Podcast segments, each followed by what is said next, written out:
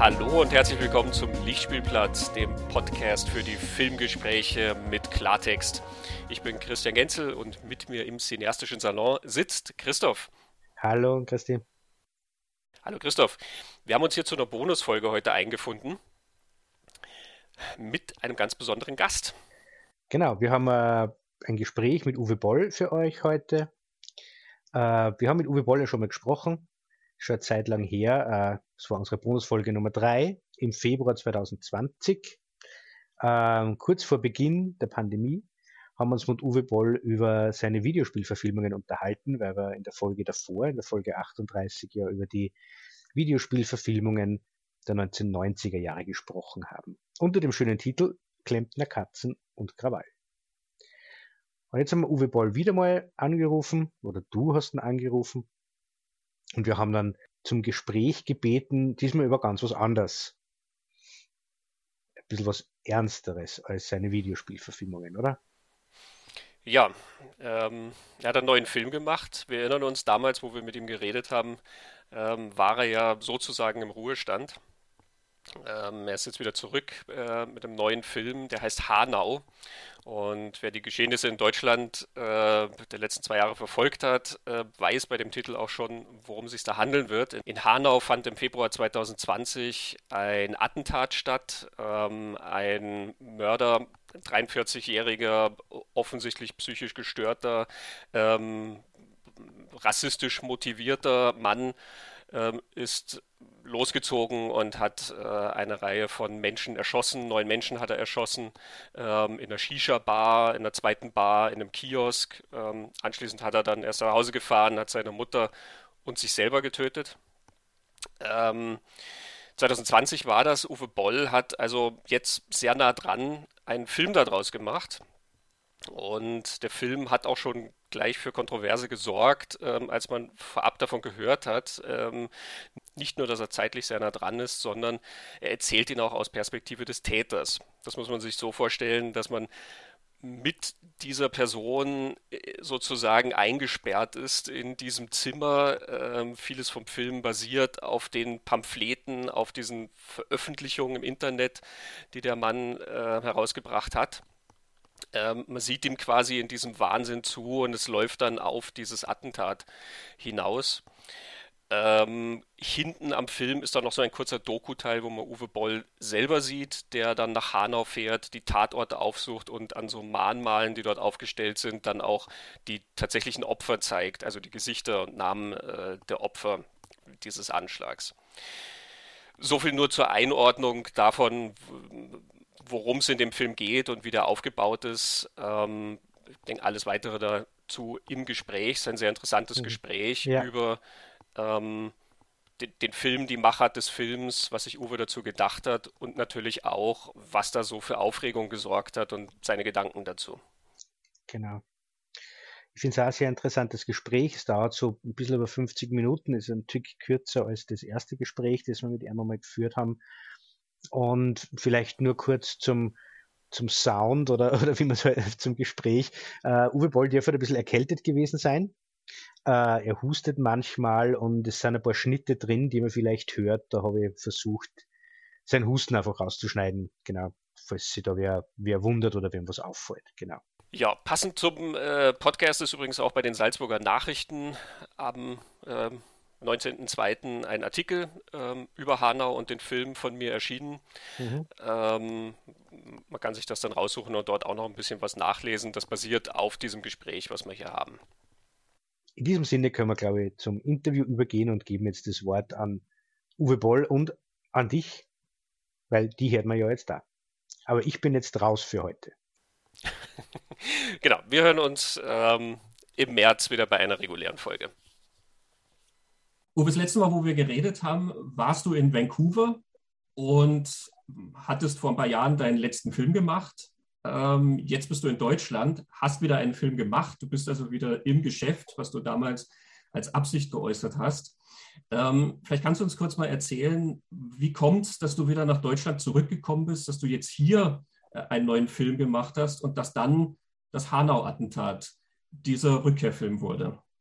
Ja, also äh, vor anderthalb Jahren haben wir im Prinzip gesagt, äh, da mein jüngster Sohn musste äh, zur Schule. Ne? Ab, ne, also ab äh, letztes Jahr Herbst, dann war klar und mir war so, lass uns nach Deutschland ziehen. Meine Frau findet sie auch sehr, sehr schön.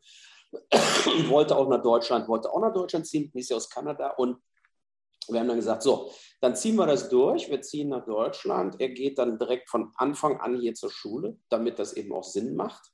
Und ich äh, äh greife quasi wieder an von Deutschland aus, eben auch im Bereich Film, weil wir ja, äh, obwohl das äh, Restaurantprojekt ja so gesehen gar nicht so schlecht lief, hatten wir ja immer diese äh, Kämpfe mit unserem Vermieter.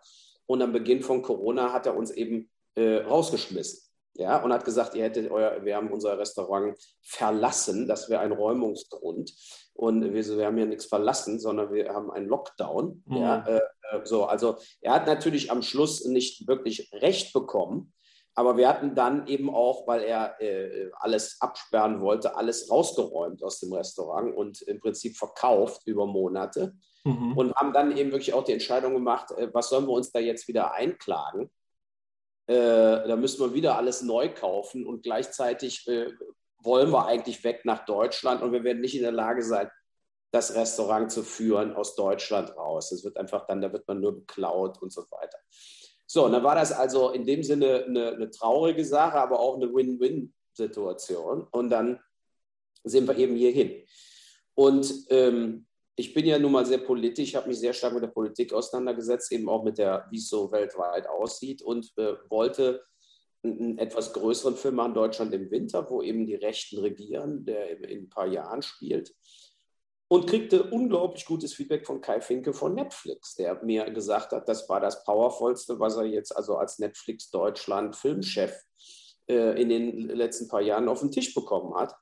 Äh, hat dann aber trotzdem äh, keinen Produktionsauftrag erteilt, weil er sagte, er wird jetzt Serienchef Europa äh, EMEA, also Co-Produktionschef, und er will diese Entscheidung jetzt nicht mehr äh, tätigen. Das müsste seine Nachfolgerin machen. Das war mhm. die Sascha Bücher die dann die Situation komplett, ich glaube, die hat das gar nicht gelesen, die hat das einfach abgesagt. So, und ich hatte aber Max Riemelt, äh, äh, Axel Milberg, Lili Fichtner, also gute Namen zusammenbekommen und auch viele andere Produktionsfirmen, die gesagt haben, das unterstützen wir. Die MMC in Köln äh, zum Beispiel, Eitel Sonnenschein, Produktion und so. Also genug, die gesagt haben, das ist ein wichtiger Film, den sollten wir machen. Dann haben wir in Baden-Württemberg beantragt, auch Absage und äh, jetzt hier sogar in Rheinland-Pfalz gibt es jetzt auch eine Filmförderung neuerdings, die haben es auch abgesagt. NRW haben wir gar nicht erst eingereicht. Und das Projekt war dann einfach so, äh, es wurde mir klar, das ist ein Longshot oder ist vielleicht, wird gar nicht gemacht. Und so kam es zu Hanau, also ein Film, den ich selber finanziert habe, wo ich gesagt habe, äh, das Geld riskiere ich, solange quasi die Schauspieler äh, äh als Investoren mitspielen, sobald, solange die äh, Crew für also jeder, was weiß ich, 250, 300 Euro am Tag äh, Gesamthöhe mitmacht. Und wir gute Deals kriegen, wir drehen es einfach in, in Mainz, in meiner Heimatstadt, weil es ja ein hochbrisantes, aktuelles Thema war. Und in diese Karten spielte von Deutschland im Winter. Also dieses, mhm. der Rechtsruck, äh, dass es gewalttätiger werden kann in der Zukunft und so weiter. So. Und so haben wir dann den Film äh, im Winter letzten Jahres, ähm, also im, im Prinzip im, im, Februar rum, äh, gedreht. Dann, dann hier in Mainz. Ne? Mhm. Ja. Das Drehbuch vom Film gelistet bist ja du und dein Hauptdarsteller Steffen Mennekes als Autoren. Nur weiß ich von vielen Filmen, ähm, dass du ja ähm, oft mit einem Treatment arbeitest und improvisierst ähm, und sozusagen nicht klassisch diese Geschichte baust. Wie ist denn das jetzt in dem Fall zustande gekommen? Wie lief diese Zusammenarbeit? Ja, das war genauso, dass äh, einiges von dem, wir hatten ja äh, von dem Täter das Manifest und das ist der Steffen durchgegangen und wer hat dann eben zusammen auch mit mir die Textstellen rausgesucht, plus eben ein paar Textstellen, in dem in dem Geiste des Täters sozusagen, die wir dann eben nachgestellt haben, äh, beziehungsweise wo man den Text dann eben erfunden hat. Zum Beispiel in der äh, äh, Szene mit der Mutter, das mhm. ist ja äh, nicht äh, dokumentiert, was wurde da gesprochen. Ja? Und äh, er hat sich da, ähnlich wie eben Bill Williamson hier in, in Rampage, Brandon Fletcher, Äh, dadurch hat er auch einen Credit gekriegt, einen Writer Credit. Ich bin da auch nicht so. Ja, also äh, ich hätte da auch immer was, was ich drauf bestehen können. Das ist Quatsch. Nur weil ihr dann an irgendwelchen Dialogen mitarbeitet, seid ihr doch keine, seid, ihr doch nicht die, die, die sich den Film, äh, die den Film in dem Sinne geschrieben haben.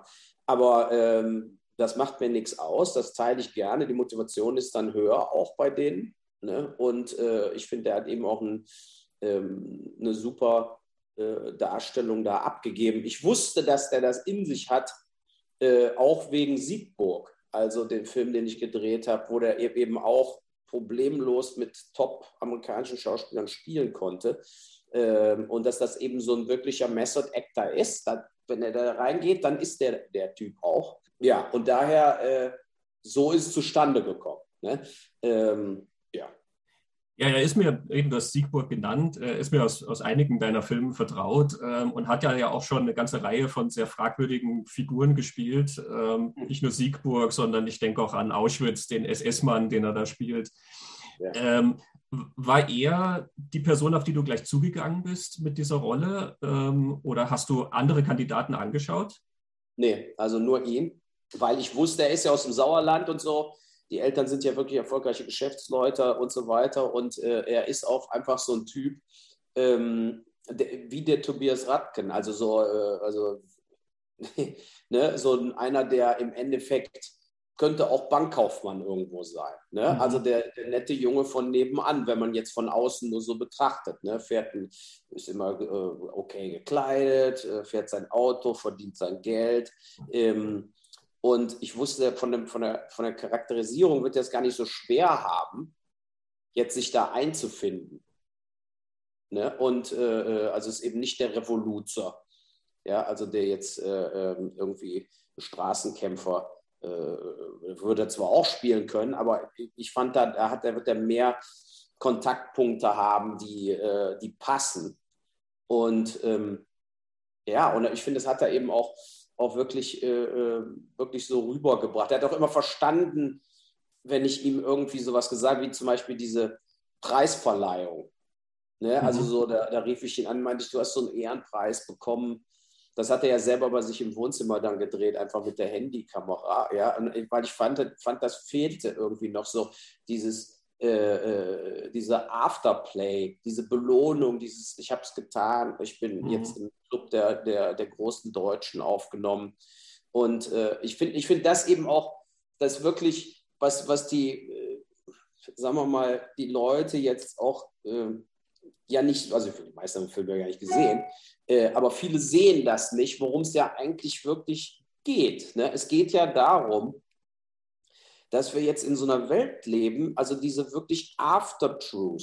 Ne? Also da, da sehe ich die wirkliche Gefahr und ich glaube auch nicht, dass das in Filmen adäquat bisher dargestellt wurde, dass die Leute das aus ganzem Herzblut tun und glauben, sie tun das Gute. Ne? Also die den Kapitol gestürmt haben, die, sind, die, die kann man unter Hypnose verhören, die, die sehen keine Kriminalität, die denken, sie müssen die Welt retten. Und deshalb finde ich bei diesem Tobias Radken-Fall, das war das, was mich interessiert hat. Ne? Mich, mich hat äh, nicht wirklich interessiert, die, äh, ich meine, ich beschäftige mich mit Amokläufen und Terrorattacken mein ganzes Leben. Und es ist doch eine totale Lüge, wenn man sagt, der Normalmensch empfindet noch irgendetwas mit Opfern ja, sondern, äh, was weiß ich, Massaker im Senegal, Massaker im Jemen, Massaker in Afghanistan. Klar, Hanau ist näher dran, ja, so, aber als das passiert ist, war ich in Kanada, äh, Breivik, äh, Amri und so weiter. Ja, das ist ja jetzt nicht so, dass, dass man dann anfängt zu heulen, äh, weil da Leute bei einer Terrorattacke erschossen worden sind, Auckland, Neuseeland und so weiter. Also ich verfolge all diese Fälle und äh, man natürlich hat man, hat man Mitgefühl mit, mit den Opfern, dass man sagt, es tut mir natürlich total leid, dass die erschossen worden sind. Aber ähm, darum geht es in meinem Film eben überhaupt nicht, ne? sondern es geht darum, wie kommt sowas zustande und welche geistigen ja, Windungen muss man, mit, muss man durchgehen, bevor man zu so einem Punkt urplötzlich äh, kommt. Ne? Du hast das Ganze ja auch eingebettet. Ähm, du hast am Schluss ähm, dieses, diese Montage, in der du ja Szenen aus dem Weltgeschehen zeigst und ja. man sieht Donald Trump und man sieht, wie du jetzt angesprochen hast, den Sturm aufs Kapitol ähm, und du siehst Leute wie Attila Hildmann und so. Also das ist ja der Moment, in dem du das auch sehr öffnest, sozusagen als, was ist es dann, ein Symptom oder ein, ähm, ein Geschehen ist im größeren Zusammenhang gewissermaßen.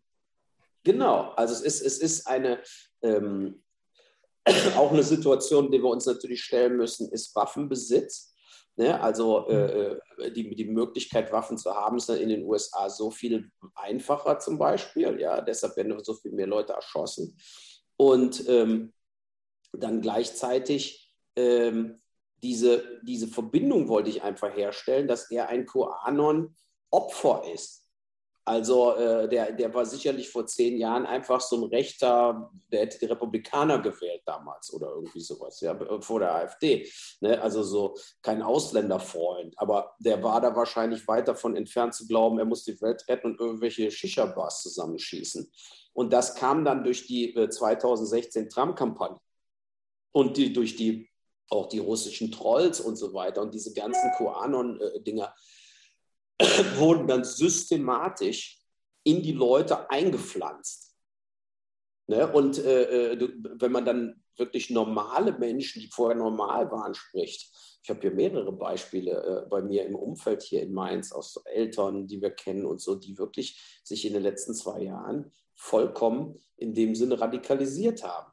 Ne, mhm. also die, reden quasi so, dass man die Leute erschießen muss, die Regierung erschießen muss, wie auch immer. Ne, auch wenn sie eben normale Familienleute sind, die man beim Fußball so trifft. Aber der ist, da ist eine, eine totale Trendwende ein, eingetreten in dieser äh, Gewaltbereitschaft. Und das Einzige, was sie davon trennt, ist Angst, ins Gefängnis zu kommen.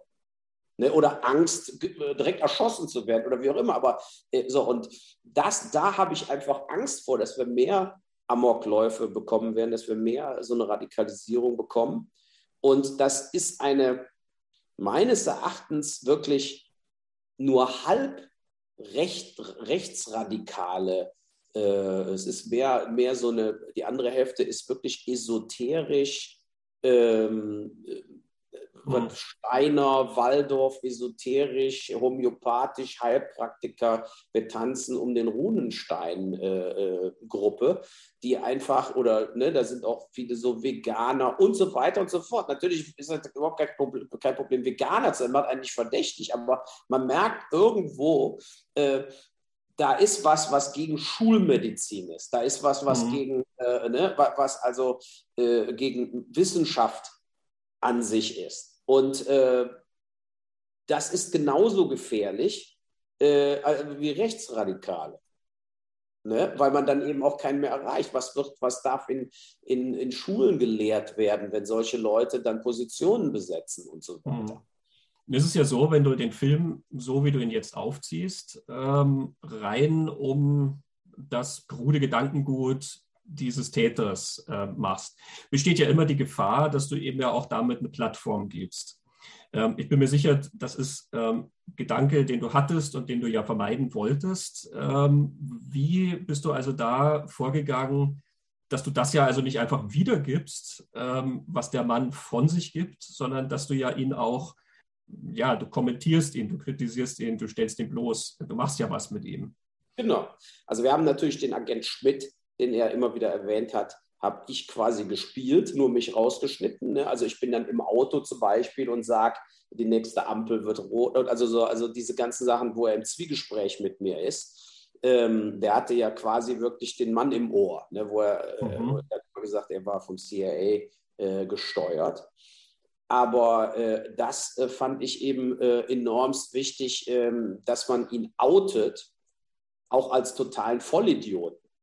Deshalb haben wir eben auch viele Dinge aus dem Pamphlet genommen, wo er dann sagt, er hat Prison Break erfunden oder Basic Instinct 2 äh, die Idee gehabt. Ne? Äh, ich will mal mehr so ein Heizdeckchen mache ich mal. So, und äh, dieses, ähm, wenn dann soll es schön warm bleiben hier. Äh, und ähm, diese, äh, äh, das war mir ganz wichtig, dass das nicht zu kurz kommt, ne? Äh, dass man ihn jetzt nicht nur da Adolf Hitler-mäßig äh, reden lässt.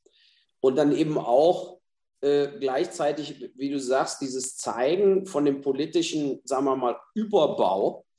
Und dann auch, weil dafür haben wir, hat sich jetzt irgendeiner äh, kritisiert, also im, was weiß ich, Internet-Reviewer, äh, der dann sagte, äh, meine Fahrt dann nach Hanau wäre total sinnlos. Und ich habe dann gesagt, nee, ist, ist sie nicht, weil wenn man dann tatsächlich die Opfer sieht am Schluss an den Mahnmalen und wenn man sieht, das ist wahr, das ist wirklich passiert, meine ich, das wird gerade auch im Ausland wichtig sein, dieser Teil. Weil wir natürlich wissen wir hier, das war so, ja, und hier hat ja kein Mensch von Hanau nichts mitbekommen. Nur äh, im Ausland hat fast gar keiner davon äh, mitbekommen. Und da war es mir wichtig, dass man das tatsächlich noch in diesem Kontext am Schluss dann noch dranhängt, dass man einfach äh, die Sache, weil sonst könnte man auch, äh, wenn man da Schluss gemacht hätte, er schießt sich am Schluss, guckt jetzt irgendeiner in Brasilien das Ding oder so und denkt sich, äh, der hat sie doch nicht mehr alle, was ist das? Also, mhm. Äh, ne, das, das kann ja gar nicht wahr sein. Ne? So, und das, das, das war mir wichtig. Ähm, daran, daran zu denken, ja, weil ich doch immer auch äh, ähm, in der Lage bin, meine Filme weltweit auszustrahlen. Also ich kriege die schon überall gezeigt irgendwo. Und äh, ich habe da dann weniger an Deutschland in dem Moment gedacht. Der Ansatz hat mich ein bisschen an Auschwitz erinnert, also an deinen Film Auschwitz, ähm, wo du ja auch selber auftrittst. Ähm, und dort redest du ja auch über deine Intentionen, äh, warum du den Film gemacht hast und ordnest das ein bisschen ein. Und hier ähm, kriegt es jetzt dadurch auch so einen kleinen Touch, dass es so was Essayistisches ähm, an sich hat, dass du eben nicht nur was zeigst oder darstellst, sondern ähm, dass da auch du als Person bist, ähm, die halt etwas machen möchte ähm, mit dieser Geschichte, mit diesem Film.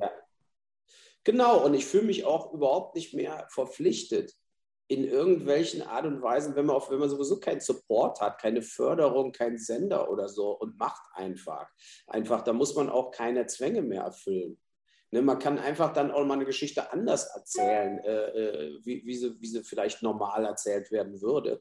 Und ich denke, das, das ist wichtig, weil es auch irgendwo äh, wach hält. Ne? Also, äh, dass ähm, Finde ich jedenfalls. Ich meine, ich gucke ja auch viel, wir leben jetzt in der Streaming-Welt und so weiter. Und äh, es gibt eben immer weniger so wirkliche Überraschungen, ne, wo man einfach mhm. so, äh, also wenn ich jetzt den Jane Campion-Film da gucke mit dem Benedict Cumberbatch, äh, ja, der ist natürlich ein guter Film, aber ich meine, äh, ich finde ihn überhaupt nicht Oscar-würdig. Ich finde ihn einfach ein ruhig erzählter äh, Film. Damals starb man an Blutvergiftung quasi und äh, äh, war dann einfach tot. Aber der Film hatte natürlich überhaupt keine Höhepunkte in dem Sinne. Äh, war sehr zähfließend, gut gespielt, gut ausgestattet. Aber ich meine, ähm, für mich fehlt da der, sagen wir mal, die, ja, äh, der Twist dahingehend, dass ich nochmal so zwischendurch äh, aufgeweckt werde oder aus meiner, äh, äh, aus, mein, aus, aus meiner Ruhe rauskomme. Ne? Mhm. Was zum Beispiel sehr Will Be Blood eben in meisterhafter Art und Weise einfach geschafft hat, dass man einfach die ganze Zeit überrascht wurde. Ne? Und wusste wirklich nicht, wie es jetzt in zehn Minuten, äh, welche Richtung hier der, der Film geht. Und ähm, das äh, finde ich, das sind ja schon riesige Klassenunterschiede zwischen vielen Filmen, die heutzutage für Oscars nominiert werden und äh, den wirklichen, sagen wir mal, Brettern der letzten 25 Jahre, wo man sagen kann, mhm. äh, das war wirklich ein Milestone. Ne? Ja.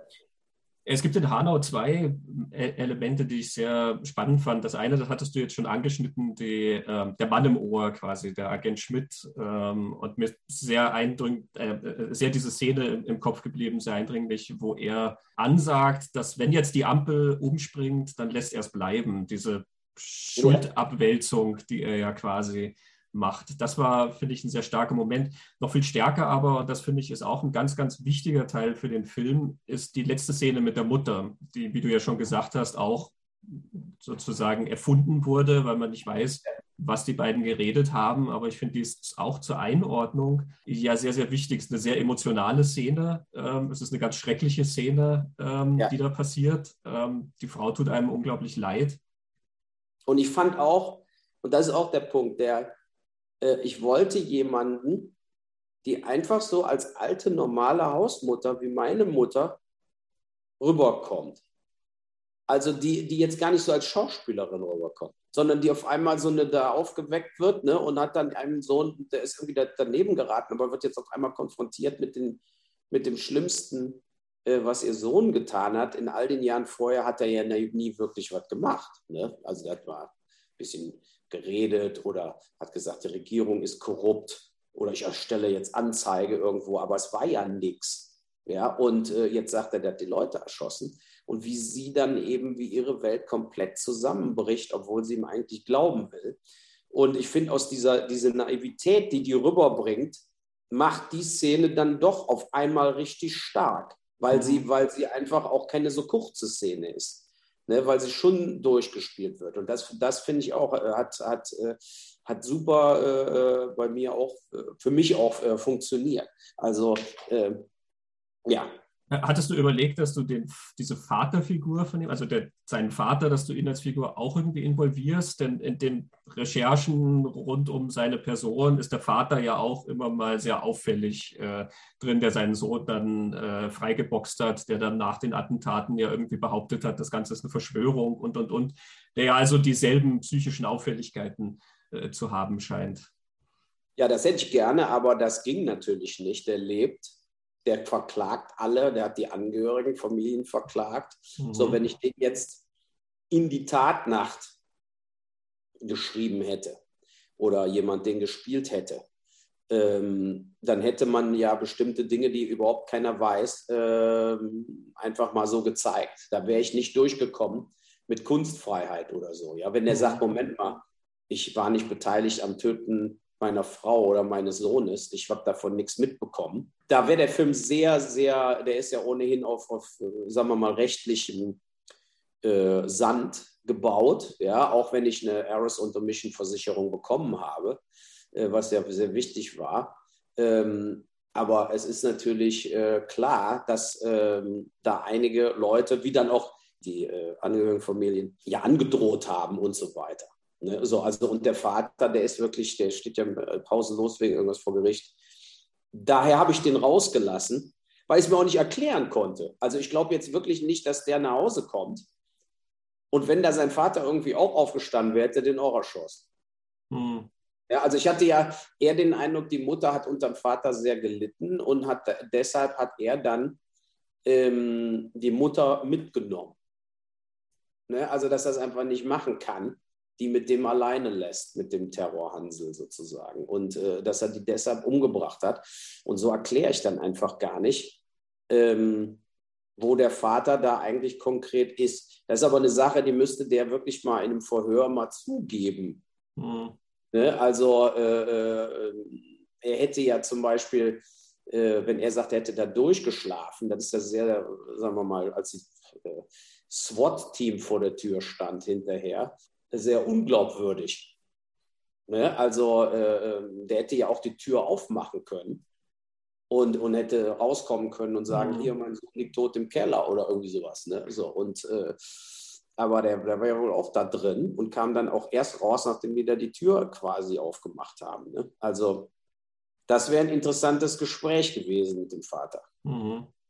Ja ich glaube, ja, bei der Mutter ging es auch viel um Anerkennung eben. Du hast diese Sequenzen drin eben, ne, das, das äh, vielen Dank an das germanische Volk äh, und so weiter und so fort. Also dieser Mann hat ja offensichtlich eine gewisse Anerkennung gesucht für seine Taten und in diesem Moment erwartet er ja offensichtlich von seiner Mutter, dass sie stolz auf ihn ist und sagt, gut gemacht, Junge und ähm, mhm. weiter so oder so. Und das, das kommt ja irgendwie nicht. Und äh, da habe ich auch so das Gefühl, dass da dieser Bruch passiert. Aber da rede ich jetzt natürlich über die Filmfiguren und nicht über die tatsächlichen Geschehnisse, ja. weil ne, darüber weiß ich nichts. Ähm, aber du hast Angehörigenfamilien gesagt und ich glaube, das ist ein Stichwort, ähm, dass wir mal über die Aufregung äh, reden, die der Film ja schon im Vorfeld ausgelöst hat. Ähm, das ist was, was du ja schon kennst, also die Erfahrung hast du ja schon ein paar Mal gemacht. ich glaube, also ich nehme an, du hast ja mit einer gewissen, du hast damit gerechnet, dass der Film kontrovers wird, gehe ich mal von aus. Ähm, hast du dir vorgestellt, dass so eine Aufregung kommen wird? Nee, also ich hatte äh, äh nicht gedacht, dass die Angehörigenfamilien sich so versperren, äh, bis ich natürlich über die Zeit äh, auch sehr viel natürlich auch recherchiert habe. Ich hatte die ja im Vorfeld kontaktiert und da wurde mir dann mitgeteilt, eben von diesem äh, äh, Verein Pferd Anwar, die wollen an dem Film nicht partizipieren, teilnehmen oder irgendwie für ein Doku-Teil Interviews machen. Das war eigentlich meine Idee, dass man die noch interviewt, ne, mhm. in dem Doku-Teil. Aber das wollten sie. Da habe ich gesagt, na gut, dann lassen wir es auch bleiben. Ähm, und dann einfach, einfach gesagt, die haben dann gesagt, äh, also Frau Dr. Lechner von der Stadt Hanau, äh, viel, viel Glück, äh, also so für die war das dann auch gleich, ich drehe natürlich den Film, nur eben ohne die und auch nicht in Hanau. Mhm. Ne? Also so. Dann kam es zu dem Bild-Zeitungsartikel äh, über den Film, wo dann eben hier mit, mit Drados Bokel, die ja Statistin ist, quasi und mit, also erschossen wurde. Ähm, äh, das haben die gelesen, dann sind die, haben der Bürgermeister sich echauffiert, dann hat er diesen Brief geschrieben und der Brief kam überall raus, wurde dann eben über DPA verbreitet und bumm war er in jeder Zeitung in ganz Deutschland. So, und ähm, ich kam zu dem Zeitpunkt eigentlich kaum zu Wort. Ne, vor allen Dingen musste ich ja erstmal klären, der Film ist ja gedreht schon. Mhm. Also als der Artikel rauskam, waren wir im letzten Drehtag oder vorletzten Drehtag. Von daher sowieso äh, vollkommen absurd zu glauben, ich drehe den Film jetzt nicht. Das ist ja schon passiert. Ähm, der Bürgermeister wollte dann mit mir auch nicht sprechen. Ich habe ihm darauf aufmerksam gemacht, dass er in seinem Brief entweder äh, falsch recherchiert hat, dass ich nämlich die Stadt Hanau nicht kontaktiert habe. Ich habe sie kontaktiert äh, und habe mit Frau Dr. Lechner fünf, sechs E-Mails hin und her äh, geschoben und auch mal sogar telefoniert. Ähm, das soll er doch mal bitte richtig stellen, hat er nie richtig gestellt. Ja, nur ich wollte dann eben auch nicht noch mehr äh, Feuer ins, also äh, Benzin ins Feuer schütten und darauf bestehen, dass er das korrigiert also per Anwalt dann und so weiter. Ja, da habe ich dann gesagt, komm, ist scheißegal jetzt. Das will ich einfach, dass das jetzt ausläuft, das Thema. Lief dann leider nicht aus, ne? sondern dann ging es richtig los. Spiegelstern alle, alle auch drauf. Und die meisten eben, äh, Boll ist ein Gewalt, Gewaltfilmemacher und es war klar, auch ohne dass die irgendwas gesehen haben, was daraus wird. Alle haben ins selbe Horn gestoßen. Keiner hat gewartet, äh, um sich mal einen Film anzugucken. So, und äh, dann kam eben ein bisschen mehr Ruhe rein, äh, bis dann Sommer, Herbst, also bis der Film dann eben fast fertig war. Und jetzt werden wir ja sehen, ob dann nochmal eine Welle kommt von dieser, äh, oder ob jetzt tatsächlich nur noch Artikel kommen, die sich auch wirklich mit dem Film auseinandersetzen und so weiter. Du hattest ja in dem Statement, was du veröffentlicht hattest, ähm, auf diese Kontroverse hin, da hattest du ja noch gesagt, eben, dass du äh, für ein offenes Gespräch bereit wärst mit ja. den Angehörigen. Ähm, wenn das jetzt zustande käme äh, unter irgendwelchen Vorzeichen, ähm, würdest du daran teilnehmen und was würdest du denen dann sagen? Nein, das würde ich natürlich machen. Ne, aber wenn kein Kino den Film spielt, wir hatten ja massivste Probleme. Wir hatten in Berlin das Babylon, was den Film spielen wollte und so weiter. Die haben alle abgesagt, nur auf diesen Cancel Culture Druck hin. Ja, dieses, äh, da wollen wir jetzt nicht in Misere kommen und so. Hier das Kapitol-Kino in Mainz, äh, Cinemax, UCI. Und äh, ich habe dann auch gesagt, Freunde, ey, ich mache einen Film alleine, ohne Förderung, äh, über eines der wichtigsten Terrorattentate, Amokläufe der Geschichte. Ja. Und ihr redet immer davon, von Kunstfreiheit, Pressefreiheit und dass Filme äh, äh, Impact haben sollen und nicht nur Larifari-Scheiß zeigen sollen. Und dann seid ihr die, die es schon dem Zuschauer vorenthalten.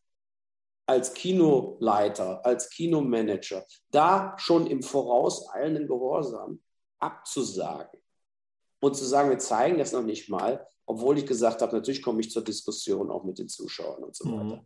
Ja, das ist schon äh, deprimierend. Ne? Und es ist einfach, äh, ähm, lässt sich meines Erachtens auch nicht rechtfertigen. Ne, also so, äh, wo, wo leben wir denn, wenn man, wenn man anfängt, diese Vorzensur dann wirklich bis ins letzte Glied ähm, durchzuziehen und dann Sachen nicht mehr zu distanzieren. Also in, in Hanau würde natürlich diesen Film nie einer spielen, es sei denn, der, der Bürgermeister selber würde sagen, äh, wie auch immer, jetzt zeigen wir den Film mal und der Boll kommt hier hin und wir machen eine Podiums- und Zuschauerdiskussion. Äh, das hatte ich immer angeboten und das würde ich auch machen. Nur basierend auf, auf dem Feedback, was ich da bisher hatte und die Nullbereite, äh, Nullbereitschaft.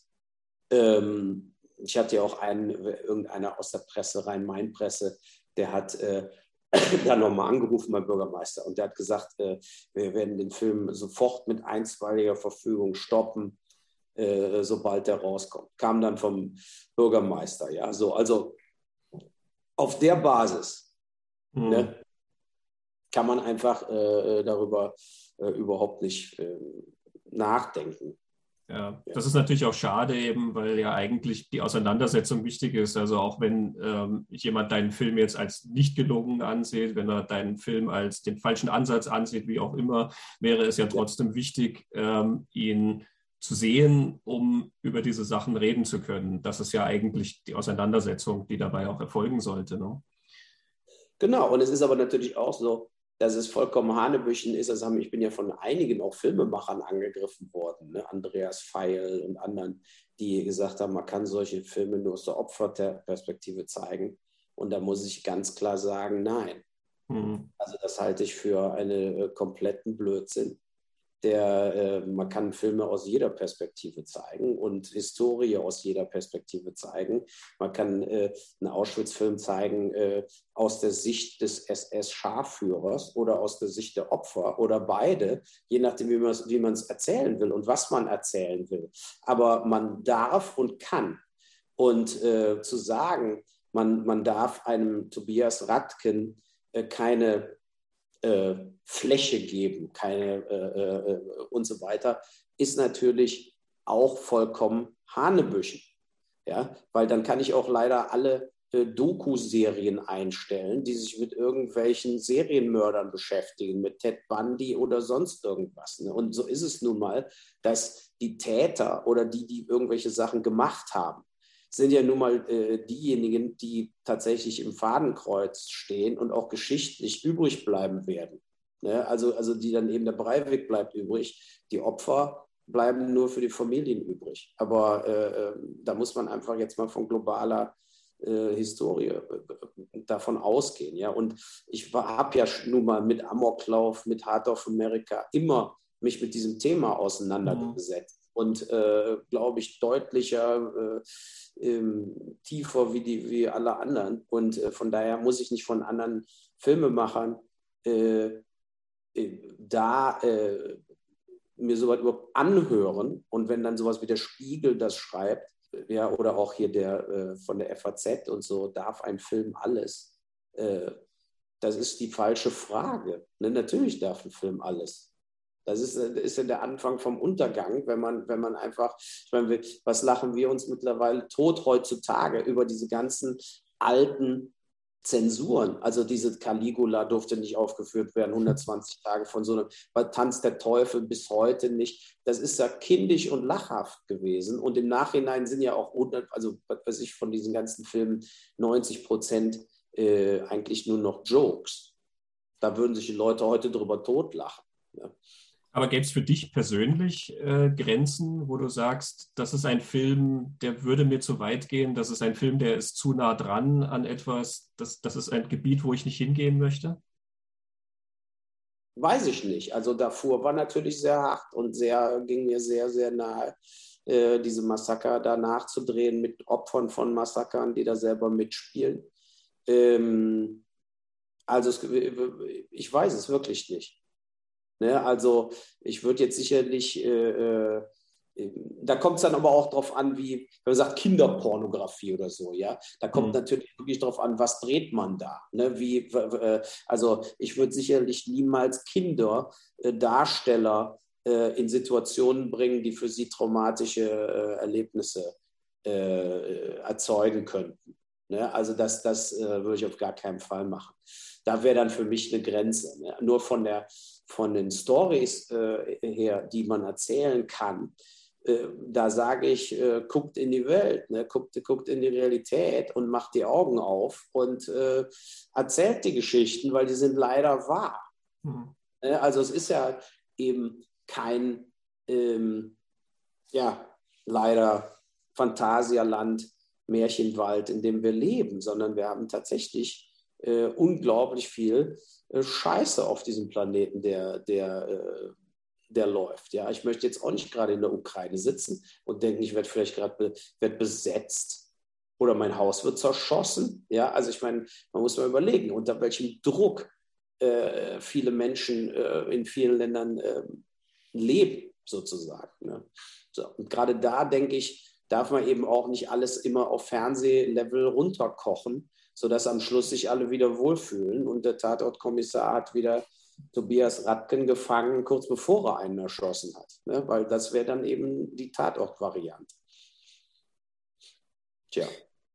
Du hast ja in sehr vielen Filmen, du hast schon genannt, dass du Amokläufe immer wieder ähm, anschaust. Du hast aber auch sehr viele Filme, wo du ja ähm, draufschaust, was Menschen an Grausamkeiten verüben können. Und du machst das ja sehr oft in einem ganz, ich sag mal, fokussierten Raum. Ne? Also Siegburg ist sowieso diese eine Zelle, ähm, aber du hast äh, Tunnel Rats, der, wo die, der größtenteils in diesen Tunneln äh, spielt. Du hast Auschwitz, wo einfach das Lager und die Gaskammern sind. Ähm, du hast jetzt hier, das ist der, der Raum ist quasi sein Zimmer und der Kopf, diese Gedanken von diesem Täter. Ähm, was, was fasziniert dich denn so dran, in diese ganz schrecklichen Situationen einzutauchen? Ja, das ist wahrscheinlich auch ein großer Fehler von mir. Also äh, äh ich muss mich selber, äh, jetzt wo ich so mit der Bronchitis gehandelt habe und so, man zieht sich selber so in so Löcher rein. Die werden dann schlimmer noch, wenn man äh, krank ist. Und äh, ich muss wahrscheinlich einfach mal anfangen, mal die Sonne zu genießen, die hoffentlich bald wieder kommt und äh, positivere Filme zu machen. Also natürlich ist das auch nicht so uplifting. Und äh, ähm, ich muss wirklich mal sehen, dass ich, dass ich da auch mal, mal wieder was ändere. Aber es ist eben auch eine Sache, die ich von Kindheit an quasi, zu der ich so hingezogen war. Ne? Also äh, ich bin Thomas Bernhard-Fan. Ich bin, also es ist einfach so ganz komisch. Ne? Äh, ich äh, war immer eher äh, interessiert an den, an den dunklen Dingen äh, der, der Welt, den Verbrechen, den Kriegen, die, die Historie, die, was weiß ich, die ganzen Massenmorde, die passiert sind, was die Welt so im Prinzip ja vorangetrieben hat. Ne? Und äh, ähm, es kommt ja jetzt ein Buch von mir auch raus, ne? dieses, äh, ähm, mhm. das kommt in, in, diesem Süddeutschen Finanzbuchverlag raus, eben äh, äh, warum man nicht mehr die Wahrheit sagen darf oder irgendwie so, äh, ich weiß gar nicht mehr, wie der Titel jetzt, die haben den irgendwie benannt, aber der kommt im, im April. Warum sich keiner mehr zu sagen traut, was wirklich ist. Ja, genau. Und da, da, ähm, da, da geht es jetzt also nicht nur um jetzt irgendwie äh, aktuelle Politik, sondern da sind, glaube ich, auch ein paar ganz wichtige Kapitel drin, wo ich erkläre, wo ich eigentlich herkomme, äh, dahingehend, wie ich die Welt sehe. Ne? Und ich sehe im Prinzip, dass die Welt vorrangig durch Verbrechen, Krieg und Mord vorangetrieben wurde, dass das die wirklichen ähm, Säulen waren, die Sachen tatsächlich am Schluss verändert haben. Und ähm, dass man einfach nicht versuchen darf, in irgendeiner Art und Weise immer von so einer positiven Seite auszugehen, sondern weil sich eben oft die negative Seite durchsetzt. Ne? Und mhm. äh, deshalb ähm, ähm, warne ich da eben sehr stark auch, vor allen Dingen auf die, äh, ja, die Dismantling von der ganzen Demokratie in Amerika, äh, dass ich da ähm, eine große Gefahr sehe, dass wir Donald Trump nochmal sehen werden. Ne? Und äh, dass äh, wir natürlich in Europa zum Beispiel auch eine europäische Verteidigungsarmee brauchen, die äh, stark genug ist, ohne jede US-Unterstützung ähm, jeden Gegner abzuschrecken. Ne? Und eben dieses ganze Glücklichsein mit ohne Waffen, also dieses Abrüsten, äh, wie die meisten fordern, ähm, wird verheerendste Konsequenzen für uns haben, sollten wir das tatsächlich durchziehen und Amerika äh, wird komplett faschistisch. Also äh, ich meine, es sind 40, 50 Prozent der Amerikaner sind durch. Ne? Also die werden wir nicht mehr erreichen. Die sind genau da, wo Attila Hildmann war. Und das ist eben ein, mittlerweile ein ganz großer Teil der Bevölkerung. Wenn die zweitgrößte oder fast 50-50 größte Partei der äh, Vereinigten Staaten sagt, äh, es gab keine Capital Riots, das war kein Sturm aufs Kapitol, die Wahl wurde gestohlen, denkt immer noch jeder dritte Amerikaner. Ja, also wenn sich da Wahrheit und Fakten nicht durchsetzt, dann ist das natürlich äh, ein, eine verheerende Ausgangsposition. Ne, ich meine, hier hat ja zum Glück zum Beispiel die AfD jetzt nicht gesagt nach der Wahl alles Quatsch. Ne, also das war ja schon mal ein gutes Zeichen, dass sie gesagt haben, wir haben in Wirklichkeit 50 Prozent gekriegt. Aber mhm. da, ist, da ist ja die USA schon seit der letzten Wahl. Ne? Und jetzt machen sie ja nichts anderes, als das System schon so vorzubereiten, dass sie sich dann zur Wahl fuschen können. Ne? Dass sie einfach sagen können, nö, diesmal haben wir gewonnen. Äh, und dann der Typ, der das dann bestätigen soll, bestätigt es auch und sagt, nee, nee, die Stimmen waren ungültig, hier haben alle weggeschmissen. Genau das passiert, wenn, wenn da jetzt nicht mit dem Hammer reingehauen wird. Ja, und äh, da habe ich einfach Angst vor. Ne, das macht mich sehr nervös und ähm, auch für die nachfolgenden Generationen. Und es ist eben auch äh, ähm, ein ähm, Fehlglaube, dass, dass wir aus einer schwachen Position mit Russland oder China gewinnen können. Ne? Also wir, man muss einfach äh, ähm, tatsächlich in der Lage sein, die andere Seite auch auf Knopfdruck einzuäschern. Also ganz brutal gesagt, ne, wir brauchen einen europäischen nuklearen äh, äh, äh, Angriffs- und Verteidigungsschirm, wo ganz klar ist, wenn hier ein Panzer nach Berlin rollt, ist Moskau weg. So, und nur mit dieser Ansage kann man mit denen verhandeln. Es ist so. Weil, und das ist, das ist äh, todtraurig, todtraurig, ja, aber wenn wir jetzt schon nicht wären als NATO mit der USA, wäre die Ukraine schon weg. Ja, das Einzige, was die abhält, in die Ukraine jetzt einzumarschieren, ist ja der Druck, der aufgebaut wird von der anderen Seite. Ja, und äh, deshalb überlegt sich ja der Putin, was kann er da gewinnen oder, oder, oder verlieren. Naja, aber diese, sagen wir mal, diese grundsätzliche Überlegung, wie funktioniert eigentlich wirklich, was so vor sich geht, ähm, denke ich, ist eher so die, die etwas ernstere Seite des Buches. Und dann die, die äh, anderen Sachen sind auch sehr lustig geschrieben oft, weil man natürlich die zwei Jahre Corona kann man ja fast nur satirisch ähm, zusammenfassen als, als Pleiten, Pech und Pannen. Ne? Ist das das ja. Buch, ähm, äh, ich habe eine Ankündigung für ein Buch namens Tabula Rasa gesehen. Ist das dasselbe Buch oder äh, kommt da noch ein anderes? Da kommt noch ein anderes. Ähm, das, das äh, kommt also in einem kleineren Verlag. Ich hatte ja als, äh, das ist sozusagen so, Tabula Rasa ist sicherlich das Wichtigste, was ich in meinem Leben überhaupt geschrieben habe, weil ich es alles geschrieben habe auf der Schreibmaschine äh, zwischen meinem 16. und 28. Lebensjahr.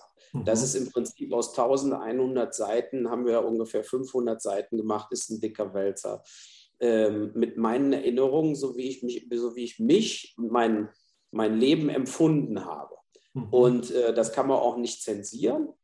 Das kann man auch nicht äh, sprachlich äh, modernisieren.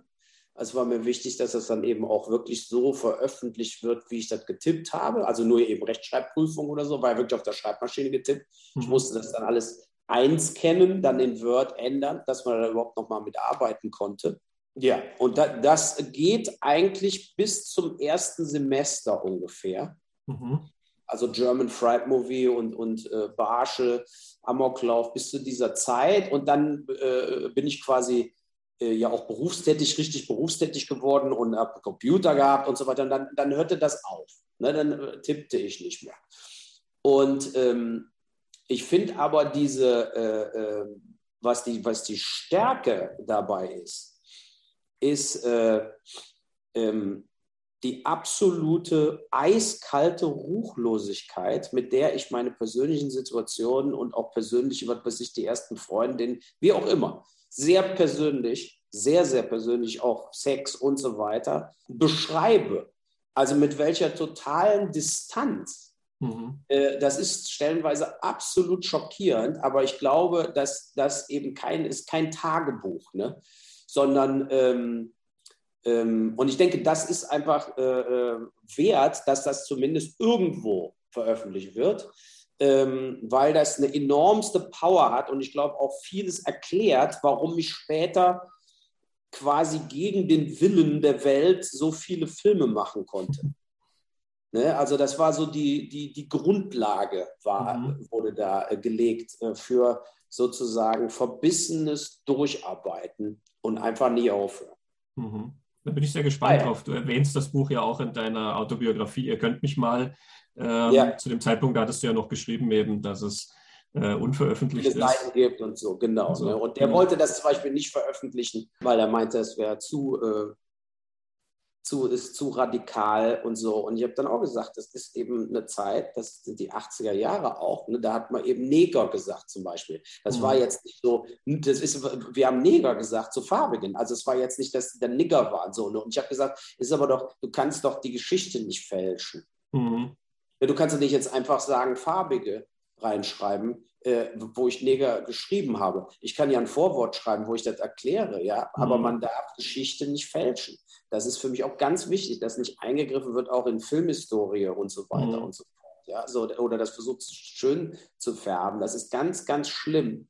Äh, weil man dann, äh, äh, weil Geschichte kann ja nur geschrieben werden aus der, aus der tatsächlichen Faktenlage raus. Ne? Ja. Und äh, ja, und wenn man da zurückgeht und ändert das, das ist äh, verheerend. Ja, und das, das, wie gesagt, das war jetzt nur ein so ein Beispiel, aber ähm, die Art und Weise, wie ich eben damals geschrieben habe, äh, war eben vollkommen anders als, mhm. als, als heute. Äh, bedeutend zynischer, als ich heute schreibe, find, finde ich. Naja. Na, da bin ich so. gespannt. Jetzt haben wir es, oder? Ich glaube, wir haben es eins noch, äh, weil du Barschel erwähnt hast. Ähm, da ist eine Sequenz, ähm, die ich sehr bezeichnend fand, ähm, weil das ist so weit am Anfang deiner Karriere und das ist aber eine Auseinandersetzung, die, glaube ich, sehr viel bestimmt hat bei dir. Da redet also dieser Filmemacher, der unbedingt den Film machen will, mit dem potenziellen Finanzier, der ihm also kein Geld geben will oder also schon interessiert ist, ähm, aber das nicht machen will letzten Endes. Und dann kommt der Satz, den ich jetzt hier auch in Bezug auf Hanau sehr interessant fand. Der Finanzier fragt, warum musst du mit deinen Filmen immer unbedingt jemandem wehtun? Ja, genau. Ich weiß. Also, äh, äh. ist das was, was du von Anfang an erfahren hast? Ja, also es, weil man auch, bei, auch schon bei German Fried Movie, ne, was war das pietätlos, ja. Ähm, aber ich denke, wenn, wenn was wehtut, merkt man, man ist am Leben. Ne? Also äh, ähm, und ähm, das finde ich ein guter, guter Leitspruch da, dazu. Und vor allen Dingen auch, äh, ich will natürlich Leute auch äh, aufwecken. Ne? Also ich will Leute aufwecken mit, mit Dingen. Und äh, äh ich bin mir sicher, dass, dass äh, äh, bei dem Buch, was da in, in dem Süddeutschen Dings Verlags rauskommt, ähm, da bin ich mir sicher, dass da auch sehr viele meiner Freunde, denen habe ich schon gesagt, du wirst, äh, was weiß ich, acht, neun Kapitel äh, lieben und äh, sieben, acht Kapitel hassen. Ja, ich bin zum Beispiel eben Atheist. Ne? So. Und äh, ich, äh, ich finde eben, dass wir äh, viel zu ähm, nett zur Kirche sind. Ne? Also wenn man mal die katholische Kirche sich jetzt klar also anguckt, was da passiert ist, das hat jetzt nichts damit zu tun, ob man religiös ist oder ob man Religion, Religion für sich selber praktizieren will oder glaubt, vielleicht ist da doch ein Gott oder so. Ja? Ich habe auch öfter da gesessen in meinem Leben und gesagt, hier, lieber Gott, lass das bitte klappen. Oder, also, ne? also es ist schon tief in einem drin, aber, aber es ist einfach ganz klar, dass äh, äh, diese Institutionen Kirche, so viel sie sozial natürlich jetzt integriert sind und sozial tun mit den Krankenhäusern und so weiter, ähm, können so nicht mehr behandelt werden. Ne? Wir können nicht sagen, irgendein so Backwaren-Typ hat sie nicht mehr alle und haben dann so einen Bischof im selben Gewand da stehen äh, mit diesen ganzen äh, pädophilen Skandalen und so weiter. Und meines Erachtens müssten, müssten die diese staatlichen Subventionen verlieren, die müssten äh, äh die, die, Kirchensteuer, also gibt es ja in anderen Ländern gar keine Kirchensteuer, äh, sowas müsste abgeschafft werden und so weiter und so fort. Also ich gehe da mit vielen Sachen dann auch knallhart ins Gericht ja, und sage eben auch, äh, die Scheiße, ja, so und äh, so, aber ich finde das natürlich auch wichtig, weil ich auch zum Beispiel dieses Buch verstehe ich als Polemik. Ne, ich verstehe das so, dass man dann sich hinsetzt und spricht. Mhm. Ne, also mein Ziel ist, dass die Leute sich das einfach durchlesen. Das ist ja alles schön in jetzt vier bis fünf, zehn Seiten Kapiteln. Ja, und dass man dann auch darüber diskutiert. Ne? Und dann einfach sagt, ich sehe aber Trump anders als der. Oder ich sehe die 16 Jahre Merkel anders als der, die da beurteilt. Ähm, das war die Idee. Ne? Und äh, dass wir eben nicht, ähm, klar schreibe ich über Global Warming, aber ich sage auch vorher, es gibt tausende von Büchern über Global Warming, die zehntausendmal besser sind wie das, was ich jetzt in den nächsten zehn Seiten schreibe. Aber ich versuche einfach hier mal die Essenz zusammenzufassen. Wo stehen wir und wo werden wir hingehen, wenn wir bestimmte Dinge nicht umsetzen? Ne? Und, und da, glaube ich, kann ich besser als viele andere die Sachen immer auf diesen Entscheidungspunkt bringen. Ne, wo man einfach sagen muss, so, äh, äh, wenn, wenn, wenn A nicht, dann ist B vorbei. Ja, und ich glaube, das schaffen Politiker einfach nicht, weil die immer zu viele Lobbys bedienen müssen. Zu viele, wie auch immer, und dabei dann das Große und Ganze vollkommen aus dem Blick verlieren und äh, worum es eigentlich geht. Also das heißt, Aufregung wird wahrscheinlich auch bei dem Buch wieder erfolgen. Ja, kommt bestimmt. Ja, ja.